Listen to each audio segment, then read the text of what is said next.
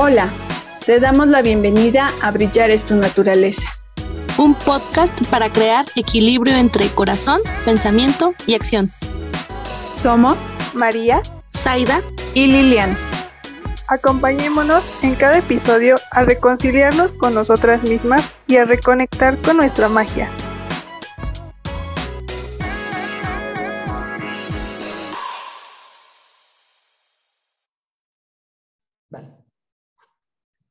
Hola, ¿qué tal? Te damos la bienvenida a Brillar es tu naturaleza, un shot de magia para tu semana. Mi nombre es Lilian y el tema de hoy es mm, maravilloso, a mí me encanta y es un descubrimiento reciente que ya he probado y que fue increíble. Así que el tema de esta semana es ayahuasca, un shot de autoconocimiento.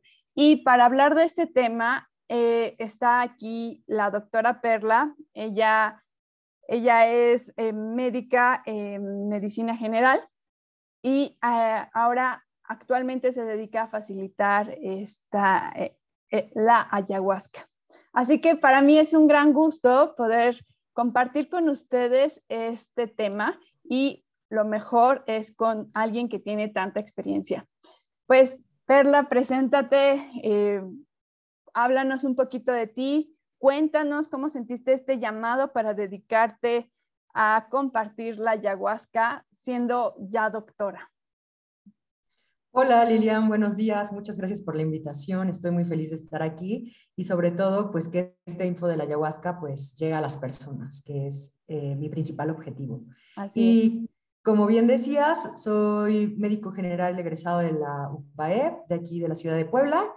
Y bueno, tengo que contarles que fui una estudiante de medicina un poquito obsesiva y un poquito competitiva y la verdad es que tenía como sueños bien grandes con respecto a mi carrera de médico. Entonces, eh, yo era muy cognitiva, demasiado cognitiva y por una situación externa a mí, mi titulación se atrasa.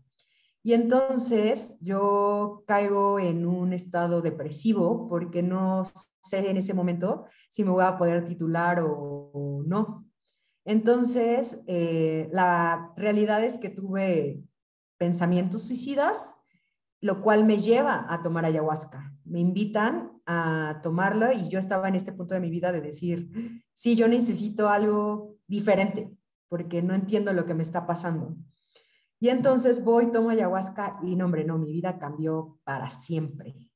De repente había cosas que desde niña yo dudaba y cuando tomo ayahuasca, pues fue esta expansión de conocimiento bien grande y que me cambia la perspectiva de incluso lo que yo había estudiado, ¿no? Tantos años de estar en el, en el camino de la medicina occidental y me hizo cuestionarme muchas cosas.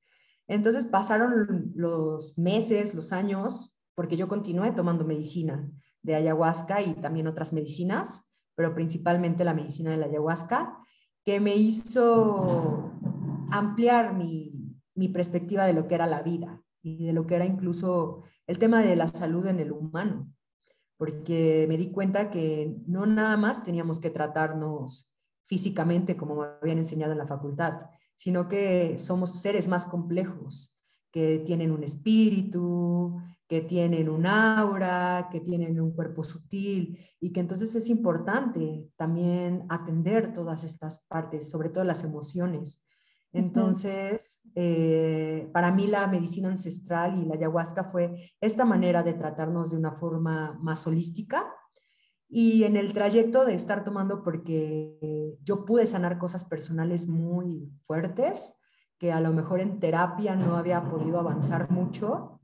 Eh, en ese trayecto, pues en una toma veo que voy a compartir medicina. Y al inicio para mí fue como, no sé si quiero, porque en ese momento entendía el compromiso que iba a hacer. Y ese compromiso era, uno, que no iba a volverme especialista, y mucho menos subespecialista y que al momento que yo aceptara la medicina ancestral en mi vida, toda mi vida y mi camino se iba a dedicar a eso, y mi energía y mi congruencia, a respaldar esto, y sobre todo yo tenerme que experimentar de aquí a que me muera, ¿no? O sea, estar en constante autoconocimiento y creo que ese es el compromiso pues más grande que uno tiene cuando eh, decide ser facilitador, porque no es como en determinada toma de ayahuasca ya entiendes y ya no tienes que tomar, no, es un compromiso de aquí a que me muera. Entonces, así me lleva la, la misión. Y cuando me titulo, pues yo ya estoy sumergidísima en esto, que entendí que por eso en ese momento mi titulación se tenía que atrasar, porque la medicina ya me estaba esperando y no iba a haber otra forma en la que yo llegara. Claro, eso está muy padre. Siempre eh, al final entiendes que nada, nada viene gratuitamente en el sentido de que no es que sea casualidad, ¿no? Todo, todo es causalidad eh, a un nivel tan complejo y tan cañón que, que, bueno, si nos ponemos a pensar en una sola posibilidad, nos podemos quedar aquí todo el día. Pero bueno, Exacto. entonces, platícanos ahora qué es la ayahuasca. Bueno, la ayahuasca es una bebida tradicional del Amazonas que se genera a partir de dos plantas. La liana de ayahuasca como tal, que así se llama, que es Banisteriopsis capi, y las hojas de un arbusto que se llama chacruna, que se le conoce su nombre científico como Psychotria viridis. Es importante la combinación de ambas plantas para que se cree la, la bebida. Es bien interesante porque la chacruna proporciona lo que conocemos como la dimetiltriptamina o la DMT, que se le conoce también como la molécula de Dios. Entonces, a pesar de que hay muchos estudios médicos de qué hace el DMT, se ha comprobado que se secreta en el cerebro del humano y que eh, hay teorías, ¿no? Que está relacionado con nuestros sueños, que por eso logramos soñar y nosotros la producimos naturalmente, pero en cantidades muy pequeñas. Y este arbusto de chacruna proporciona la, la dimetiltriptamina. Pero si nos tomáramos un té de solo chacruna, no tendríamos el efecto que nos da como tal la bebida de la ayahuasca. Por eso es importante la liana, porque nosotros en nuestro cuerpo tenemos enzimas, enzimas que degradan no solamente la DMT, sino también otros neurotransmisores que cuando pasa cierto umbral en el cuerpo, entonces empiezan a degradar para poderse desechar por los riñones. Entonces, lo que tiene la liana de ayahuasca es un inhibidor de estas enzimas, que se le conoce como IMAO, inhibidor de las monoaminooxidasas. Estas enzimas las tenemos en el estómago, en el hígado, en la barrera hematoencefálica, que es la barrera que protege el cerebro, también en la placenta y en las plaquetas. Entonces, por unos momentos, el, eh, el hecho de que la liana esté en la bebida va a hacer que estas enzimas se detengan de trabajar y entonces la dimetiltriptamina se pueda absorber en el intestino y pueda llegar al torrente sanguíneo, llegar a, a nuestro cerebro y entonces ocasionar estos, esta conexión, estas visiones, este entendimiento. Entonces se dice que la chacruna pinta la visión, es la linterna y la ayahuasca es el libro, es el entendimiento. Pero la ayahuasca incluso es muchísimo más complejo que eso, porque no solamente tiene la dimetiltriptamina, que en este caso tiene un tipo de dimetiltriptamina que se le conoce como NN-DMT, sino que también tiene otras arminas, betacarbolinas, que son otras moléculas que también se, hay estudios actualmente que están investigando si estas arminas también producen el efecto psicodélico de, la ayahuasca y endogénico. Entonces es algo muchísimo más complejo que la sola molécula de la DMT. Y se me hace algo tan extraordinario. La verdad, para mí la ayahuasca es de las medicinas que he probado mi favorita, por eso trabajo con ella, porque yo me pongo a pensar tantas plantas que existen en el Amazonas y que los nativos supieron efectivamente cuáles mezclar para que esto se lleve a cabo. Sí, claro. O sea, es extraordinario. Se dice que los nativos al estar más conectados con la naturaleza y al no tener tantas distracciones, muchas veces los espíritus de las plantas les hablan. Entonces, en una de sus visiones, pues estas propias plantas les dijeron, tienes que combinarnos para que tu comunidad o tu tribu se pueda sanar. Entonces, así es como si se que hace cientos de años, pues llega la tradición de la ayahuasca. todo. Sí, y la podemos encontrar en varias regiones del Amazonas, eh, como Perú, eh, Brasil, Ecuador, Bolivia y Colombia. Entonces, cada una de estas zonas tiene tradiciones diferentes de cómo dar la ayahuasca. Por ejemplo, en eh, Perú está relacionado con el ícaro, eh, que es un tipo de canto que canta el chamán y que se dice que la planta susurra que cantar. Y en cambio, por ejemplo, en Brasil son otro tipos de cantos, no tanto como el ícaro.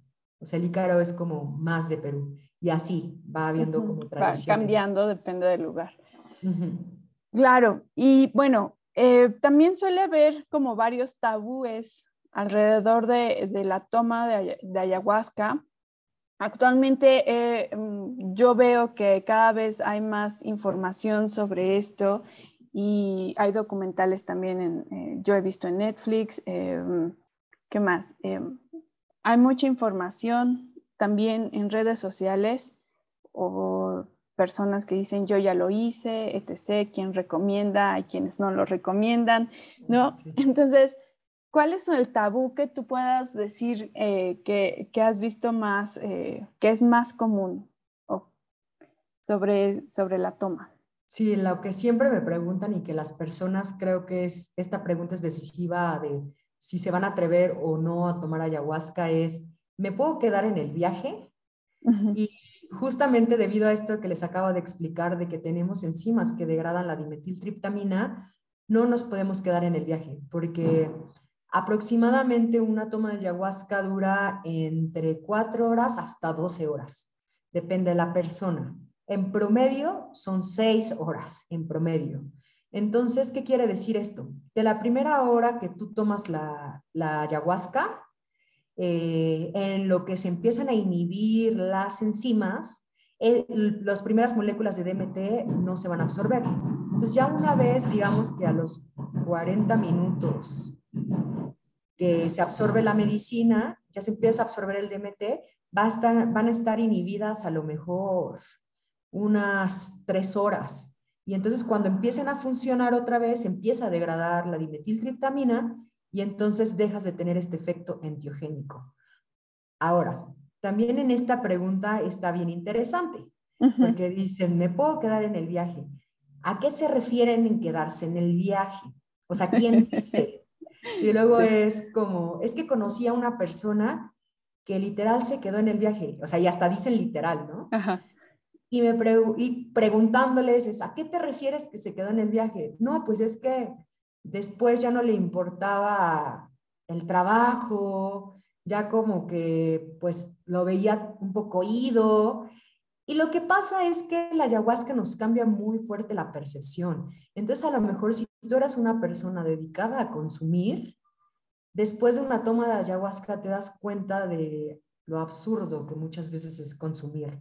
Entonces, ¿Qué pasa? Que a lo mejor antes te importaba comprar marcas de lujo y, hoy, y después de la toma de ayahuasca dices, no puedo creer que esté gastando tanto dinero en esto y lo dejas de hacer, pero ahora cambias tú, pero no tu círculo de, de amigos, no el círculo que te rodea. Entonces, después de tú estar tantos años comportándote de cierta manera, regresar de una toma de ayahuasca tan diferente, para ellos es, no, no, no, es que no es posible.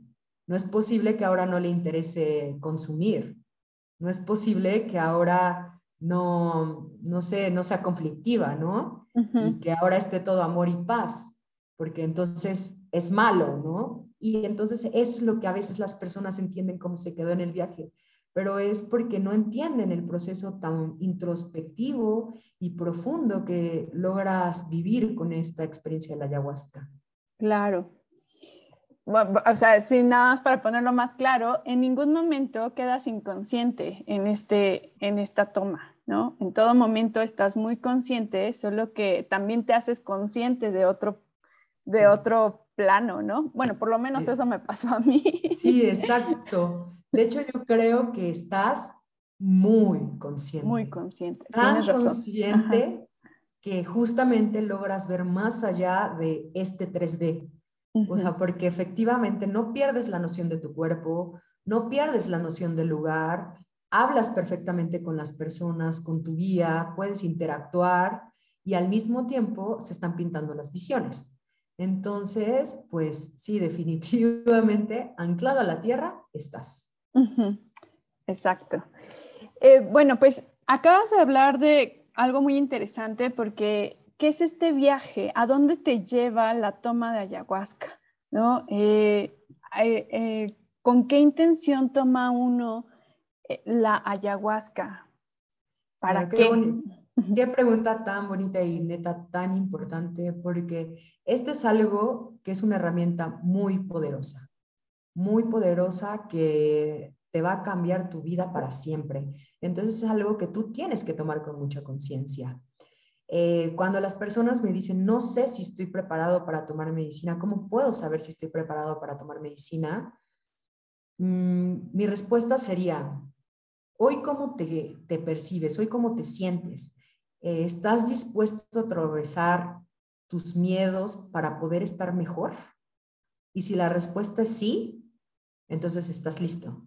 Porque justamente cuando tú tomas ayahuasca te va a llevar a estados tan profundos de autoconocimiento que justamente a veces son cosas que hemos estado reprimiendo y que no queremos ver. Entonces, tener tu intención bien enfocada te va a ayudar a atravesar esto. ¿Y cuáles son las intenciones principales o con la que la mayoría de las personas llegan? Es, por ejemplo, una ruptura amorosa, superarla, llegar a estos entendimientos, encontrar tu amor propio, superar un duelo. También la ayahuasca se le conoce, de hecho, ayahuasca en quechua significa liana o soga de los muertos o de los espíritus, porque también durante la experiencia de la ayahuasca eh, puedes llegar a conectar con familiares o seres queridos que ya no están.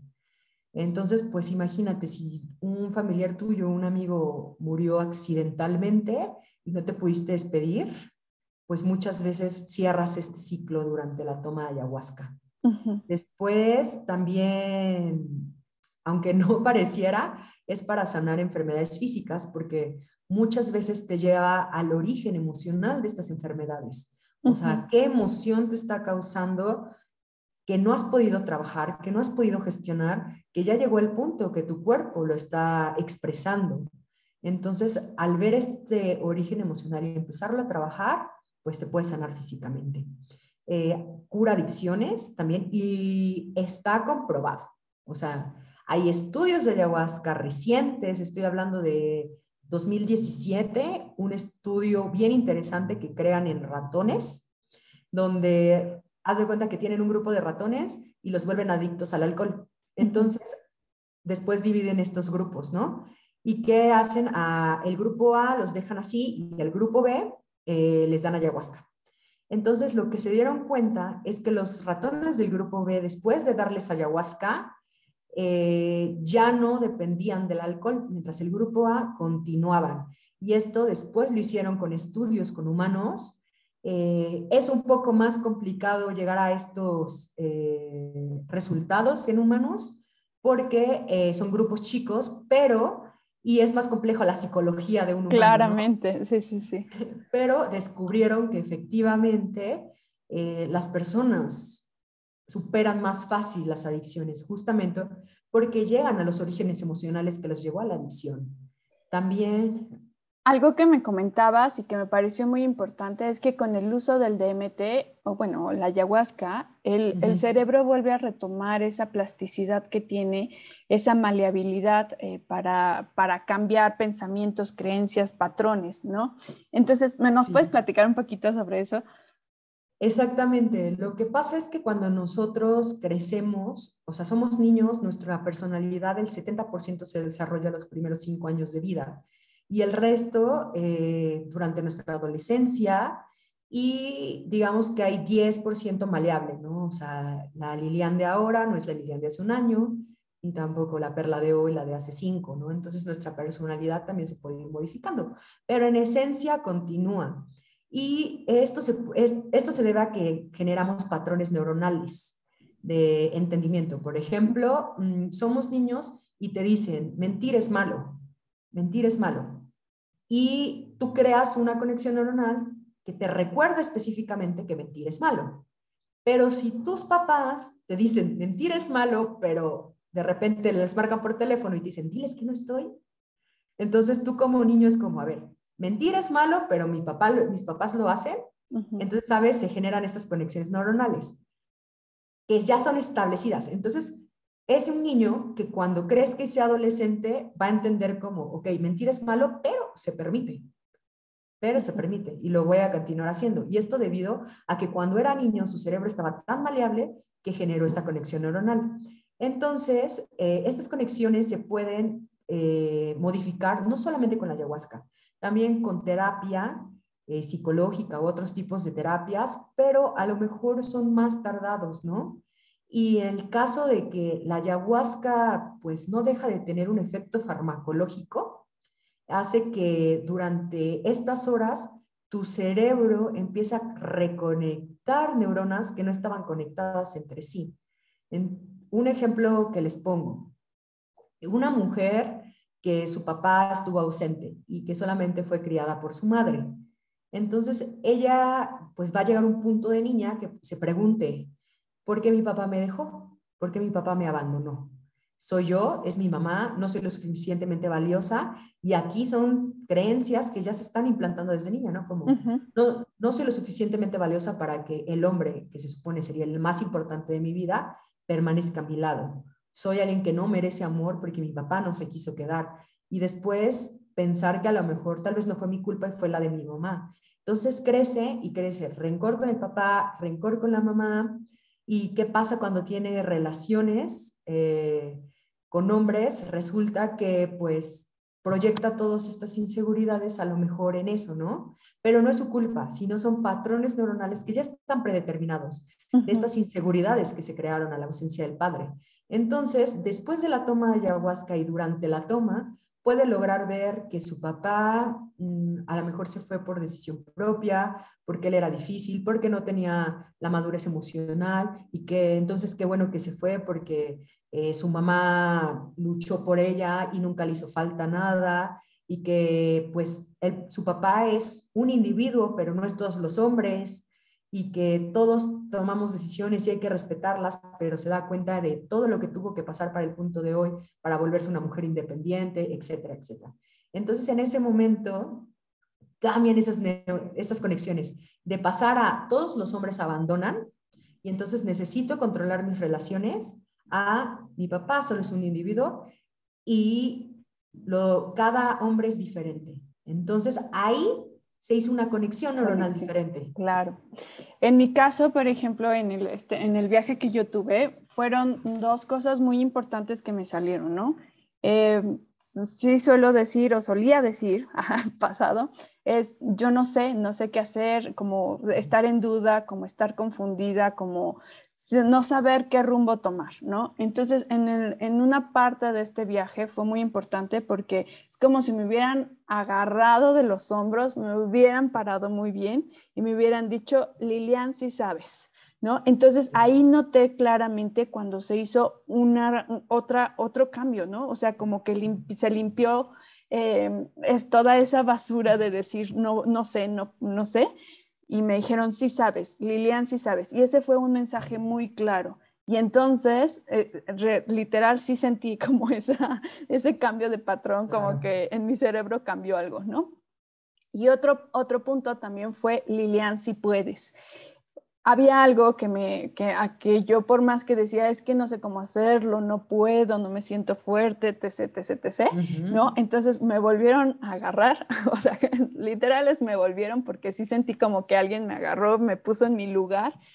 Eh, mi, mi, postura corporal cambió por completo, se puso muy derecha, muy erguida y, y como desde ese poder dijeron, Lilian, sí puedes, ¿no? Entonces fue, fue increíble y, a lo que voy es que, pues eso es lo padre de estos viajes, porque efectivamente te, te, muestran todos estos patrones que ya caducaron y que no te están funcionando, ¿no? Y que como tú muy bien dices, pues sí, vas con el terapeuta y, te, lo, te lo dicen, pero creo que no, no, lo, no lo entiendes tanto como con la ayahuasca. Es diferente entender cognitivamente a sentir. Sí, Yo creo que cuando sentimos, entonces las cosas se vuelven nuestras. Y entenderlo cognitivamente, pues solamente es eso, la mente, pero no el conjunto de ser que eres, que es lo que marca la diferencia. Claro. Y bueno, eh, pues hablando de esto, entonces uno va, entra a este viaje, eh, ya tiene uno su intención, pero independientemente de la intención, ¿qué es lo que se encuentra uno? Ok. Pues mire, como les estaba diciendo, el 70% de nuestra personalidad pues se basa en las cosas que vivimos de niños. Entonces, en mi experiencia como terapeuta, de los años que llevo compartiendo medicinas, que voy a cinco años de compartir medicinas y voy para los ocho años de la primera vez que yo tomé medicinas, lo que he visto y en mi camino es, tienes que sanar el niño interior. Y, eso conlleva sanar la relación con tus padres también. Esas son cosas fundamentales que todos tenemos que atravesar. Porque a través de, estos patrones que vivimos de niños y que entendimos, se forma lo que conocemos como el ego.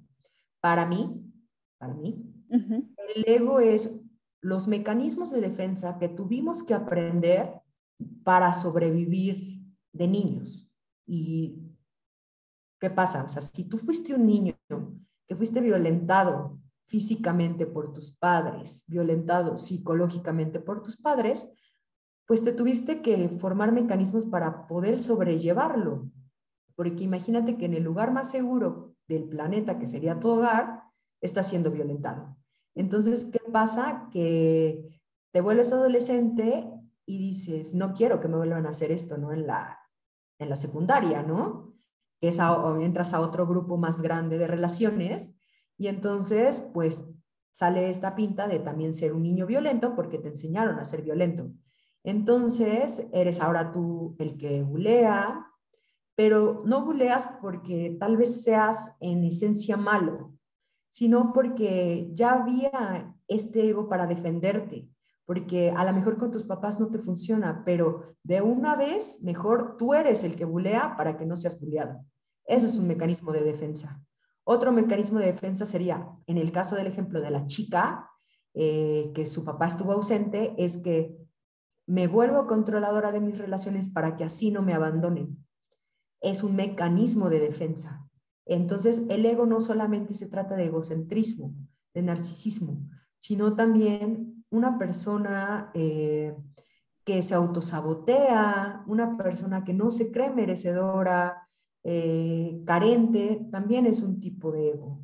Y todos tenemos ego y no es algo que se pueda destruir. Es algo que está ahí y que se puede transmutar, como por ejemplo en esta situación de la chica, ¿no? Es decir, ok, hoy entiendo que mi papá no es todos los hombres, que soy merecedora de amor, que o sea, valgo la pena para ser amada y para amar, entonces este mecanismo de ser controladora hoy ya no me sirve, hoy ya no me sirve. Lo que me sirve es abrirme para ser amada, abrirme para amar. Entonces ahí se transmuta, pero esto es un trabajo de aquí a toda la vida. Estamos en constante observación. ¿Y qué pasa? Que muchas veces no nos gusta aceptar esto. Esto es lo que nosotros le llamamos como la sombra, la sombra, que, y que nos peleamos con ella, ¿no? Y que muchas veces los guías espirituales dicen, no, es que es para matar el ego. El ego no se puede matar. Es parte de nosotros, nuestro cerebro está diseñado, hay una zona específica en nuestro cerebro que da la, la sensación del yo y de la individualidad no puedes quitarte esa parte del cerebro para volverte todo. Entonces, lo que es es aceptar que somos esto, somos estos mecanismos Y también somos estos entendimientos que obtenemos bajo estos mecanismos y que la dualidad que hay en nosotros de luz y sombra, de energía femenina y masculina, no son contrarios, sino complementarios. Entonces, entre más tú vayas a, tus, a tu sombra y la conozcas, más te estás conociendo a ti. Y me refiero a, no siempre tienes que estar trabajando en tu sombra, también tienes que disfrutar los frutos, pero trabajar en medio de las dos líneas, o sea, en esta línea que divide las dos, en el equilibrio y la separación de ambas partes. Completamente de acuerdo. Em, al final de cuentas es, el día de hoy eh, puedo detectar o pude detectar con este viaje eh, cuál era eh, la sombra que más estaba negando, ¿no? Y a partir de ese reconocimiento es que puedo tener luz hoy, ¿no? de eso se trata. no, es, no, no se trata que sea malo tener sombra o sea bueno. Eh, a lo que vamos es que si estamos, si estamos compuestos por ambos aspectos, solo es eh, poner eh, al servicio de, si poner al servicio de la, de la, luz la sombra, ¿no? ¿Sí me explico? Sí, sí, sí, totalmente. Esta sombra me va a ayudar a saber qué es lo que está pasando en mi interior y ya desde el reconocimiento entonces puedo hacerme más fuerte entonces, creo que, eh, bueno, en, mi experiencia, en lo que pude ver con la, con la ayahuasca, es, tienes este shot, porque literal es un shot, 60 mililitros, 60 mililitros o algo así, este, un vasito pequeño, ¿no? Este, tomas este shot de, de ayahuasca que al final es de autoconocimiento, para, ver para verte a ti mismo desde una perspectiva más elevada. Solemos ver nada más lo que está enfrente de nosotros y a veces nos acercamos tanto a eso que estamos viendo que ni siquiera estamos distinguiendo bien qué es, ¿no? Entonces, este shot de autoconocimiento creo que es eh, poderte ver a ti misma desde una perspectiva mucho más elevada para ver todo el panorama.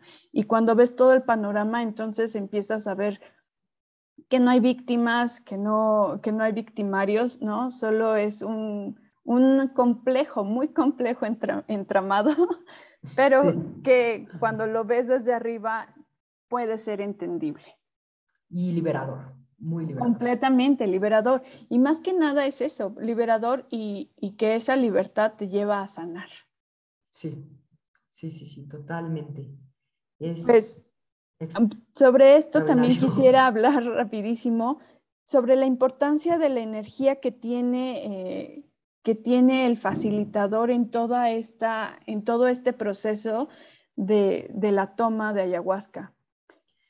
Sí, qué buena pregunta. Esto es bien, bien importante, porque, o sea, definitivamente en una ceremonia hay muchas variantes, ¿no? Está la persona que va a tomar la medicina, está la medicina, porque existen diferentes tipos de ayahuasca y la dosificación, eh, el lugar incluso, si es un lugar cerrado, si es un lugar abierto, y por supuesto que también influye el facilitador. ¿A qué voy con esto? Eh, tu facilitador, tu guía, tu chamán, su trabajo es, en mi perspectiva, montar un escenario cómodo y seguro para ustedes, para los que vayan a tomar medicina. Esto implica, si a mí me gusta, a mí me gusta trabajar en exteriores, entonces escojo un lugar que tenga pasto, que tenga árboles, que tenga agua, que tenga fuego, para que ustedes puedan conectar con todos estos elementos. También el trabajo del facilitador es contenerlos a ustedes. ¿Por qué? Porque justamente durante un proceso de ayahuasca, ustedes van a tocar puntos dolorosos, puntos que muchas veces estuvimos huyendo de ellos durante muchos años. Y entonces tu facilitador tiene que tener esta fuerza, esta energía para saberte contener. Y me refiero no incluso a lo solo visto, que son eh, pues lo, el cuerpo, ¿no? De que a lo mejor un abrazo de tu facilitador pues te ayuda, ¿no? O que te tome de la mano en un, momento que estás pasando algo fuerte, o que te pase el copal, o que te pase la salvia, sino también esta fuerza que no se ve, esta fuerza invisible que también está proporcionando la energía del facilitador. Y que es bien importante, o sea, es bien importante saber con quién vas a tomar medicina, Porque, por ejemplo, si tu facilitador es una persona que hace otro tipo de prácticas independientes a la ayahuasca, o sea, ¿qué tipo de prácticas está haciendo? ¿A qué me refiero? Hay facilitadores de medicinas que también están metidos en santería. Ahora, yo me pregunto, si este facilitador está también haciendo este tipo de actividades, ¿qué tipos de energía van a estar en una ceremonia? Claro. Ahí, y es bien interesante porque tú vas a tomar medicina y entonces vas a abrirte. Va, es, son periodos muy de exposición de nuestra vulnerabilidad y también de nuestra energía. Entonces es bien importante que tú escojas bien a tu facilitador. ¿Qué tipo de creencias tú ves que tiene? ¿Son compatibles con las tuyas? Eh, ¿Cómo ves que se maneja? ¿Qué congruencia tiene en su vida? Mm, ¿Sabes? O sea, ¿creen demonios? ¿No creen demonios? ¿Creen ángeles? ¿No creen ángeles? O sea, todo esto es fundamental que uno lo entienda. ¿Sabe? cómo contener, trabaja con, diferente, con un saumerio, con, de qué tipo, manera crees que estás viendo que te protege. En, Todo esto es bien importante. Sí, si trabaja desde el amor o trabaja desde o trabaja desde esa perspectiva de yo soy, yo puedo, este, yo puedo manipular, yo, yo muevo, yo, etc. ¿no? La verdad es que me parece muy importante esto que acabas de decir. Eh, yo cuando decidí eh, hacer esta, esta práctica de la ayahuasca, tiene, tiene más de dos años que lo decidí hacer, ¿no? Dije, sí, sí quiero hacerlo, pero no se, no se había dado. Y obviamente todo tiene su explicación, ¿no? Pero, pero independientemente de eso, fue porque em, así, ya sabes, así súper random en el Instagram, empezó un en vivo contigo y con tu amiga Ale. Y entonces, eh, ya sabes, de esas cosas que uno podría haberle dado sigue o pasa, ¿no? Pero me, quedé, me quedé viendo tu en vivo y, me pareció tan padre tu energía y las palabras que usaste para expresarte, eh, la energía. La verdad es que yo sí siento, yo sí soy muy de sentir la energía que transmiten las personas y la que tú, tú, me, tú me transmitiste fue de mucha confianza y de alguien que también está trabajando desde, desde la perspectiva en la que yo estoy trabajando, ¿no? Esa de... Al fin, esta del autoconocimiento, no sé, sirve como guía, pero no eres tú quien me está curando, ¿no? Sino yo solo, yo solo te estoy acompañando.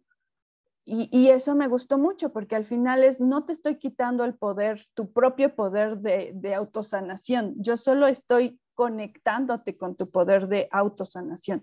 Y eso creo que me parece fundamental porque eh, en otros, en otros que se llaman gurús o son unos pseudo gurús, eh, esa es la diferencia, ¿no? Es yo soy quien te está curando, yo, yo soy el que te está guiando, eh, o el que te va a dar las palabras exactas que necesitas, ¿no? Cuando no es él, en realidad no es él. No, nunca es él. O sea, algo o mi filosofía en dar medicinas es que, como les decía al inicio del programa, cuando yo voy a tomar es porque estoy sufriendo. Entonces, me hace tener empatía con ustedes, decir, si están decidiendo tomar medicina, obviamente no lo están haciendo porque sean las personas hoy más felices del mundo, sino porque tienen temas fuertes que, están, que quieren trabajar. Entonces, como porque yo mal, me daría a maltratarlos. Al contrario, creo que la energía más poderosa que existe para sanarnos es el amor y la compasión.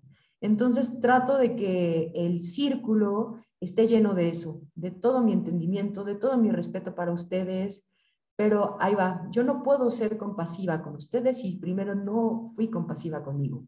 Si yo no me entendí totalmente en algunas circunstancias y darme cuenta y aceptar mi propio dolor y podérmelo sanar, así es como yo me puedo volver empática con las personas que asisten a las ceremonias. Entonces, esto es súper importante. Les quiero dar unos tips de cómo pueden reconocer con quién tomar medicinas. Perfecto. Ha de haber muchísimos otros, pero creo que estos son los principales. Uno, pues si te lo recomiendan, ¿no? O sea, si te lo recomiendan, quiere decir que esta persona que ya conoces, pues ya lo hizo. Aún así, pregúntate. No basta con que alguien que conozcas te lo diga, ¿no? Bien, infórmate más. La segunda es ver sus redes sociales. O sea, ver qué hay de comentarios, ver qué hay de sus opiniones en sus páginas. Las páginas van a decir mucho de lo que la persona es. Sé que hay algunos otros facilitadores que ya son más grandes, o por ejemplo los chamanes, que vienen de otros países aquí a México, pues luego no tienen redes sociales, ¿no? Pero como dices, muchas veces, eh, hasta incluso en una foto, cómo está distribuida la información, te dice mucho de quién son. La segunda es que si tú le escribes, responda a las preguntas, porque desde ahí te vas a estar dando cuenta si te está prestando atención, si, si le molesta que tengas dudas o porque... Que lo cuestiones. Sí, porque si no, o sea, si le está molestando, incluso que le estás preguntando, pues quiere decir que no es alguien muy tolerante. claro. ¿Sabes? Luego, lo que sucede con el camino espiritual es que creemos que todos ya tenemos que saber todo. Pues no, la realidad es que no. Entonces, también si tu facilitador se presta a resolver estas dudas y te da el tiempo para hacerlo. La segunda es cómo se maneja, qué es esto que estabas diciendo, con el tema de la superioridad. O sea, si es yo te voy a sanar o yo te voy a compartir esta herramienta para que tú te sanes. Porque nadie te puede sanar más que tú. Nadie. Entonces, eso. Otro, si te manipula, ¿en qué manera? En esta manera de, de, por ejemplo, de sentir, hacerte sentir que es tu culpa, ¿no? Que estás mal porque es tu culpa. Pero la realidad es que nuestro bienestar, o sea, sí, nuestro bienestar depende de nuestra autorresponsabilidad. O sea, nadie me puede hacerme sentir bien si yo no me enfoco en las cosas que me tengo que enfocar, como Perla, sí. Pero también entiendo que estoy viviendo en una sociedad y que mi bienestar influye mucho en, o sea, hay muchas variables, como en qué ciudad vivo, cómo es mi entorno familiar, o sea, si tienes una mamá narcisista, un papá narcisista y te sientes mal, pues evidentemente creo que no todo es tu culpa. ¿Sabes? O sea, también como ver si, o sea, sí es empoderarnos, pero es también entender que muchas cosas también de nuestro entorno cumplen una función en nuestros sentimientos y nuestras emociones. Pero siempre recordando que nosotros podemos hacernos cargos de estas emociones. La otra, y esta es así, neta, por favor, háganle caso. Si te tira la onda. O sea, ¿sabes? Si desde el inicio o posterior a que fuiste a tomar medicinas, es alguien que después te está escribiendo para temas personales y que ya te invitó el cafecito y así, mm, aguas, ojo, ojo, ojo, ojo, porque facilitador de medicinas es como un terapeuta. Ah, debe de haber un código ético, si lo quieres ver así como, pues te dicen, tú vas a un psicólogo y no, tu psicólogo no te va a ligar. Sí, no. Y es, bien simple. ¿Por qué? Porque tú vas con un proceso, vas vulnerable, vas a, a sanar cosas. Entonces, lo ideal es que tú ahorita te enfoques en sanarte lo más que puedas, no en distraerte tampoco, en relacionarte. Y es que a veces salimos muy agradecidos con el facilitador. Y claro, también pues se pues hacen su trabajo, ¿no? Pero no, no, en mi parecer no es lo ideal. Y Completamente de acuerdo. Enfocarte en que si nada más está pasando contigo o con los demás o con más personas, porque probablemente está pasando también con otras personas del mismo círculo. Entonces, ojos. Y sobre todo esto, esto también, buscar hasta los espacios más recónditos de la Internet para saber si hay denuncias de violencia. Porque, por ejemplo, hay muchos facilitadores que son famosos en TikTok que tienen eh, relatos o demandas de violencia sexual, de abuso sexual, y que justamente acá en la superficie no se sabe, pero en su país sí las hay. Entonces, fíjate en eso, Fíjate en eso, o sea, no está de más que te tardes dos meses en investigar a la persona, pero el punto es que esto lo hagas en un ambiente seguro. Exacto. Eh, y, de hecho es por eso la importancia de este, de este, podcast, de este episodio, porque eh, como he visto también muchas, mucha información en redes, muchos, muchos que dicen, y ahora toma ya de ayahuasca tal día y así, en realidad ya es muy común, ¿no? Entonces, sí, se me hacía muy importante poder eh, compartir esta, esta información en el sentido de, de si vas a buscar, que encuentres el lugar más seguro en el donde te sepan eh, apoyar correctamente.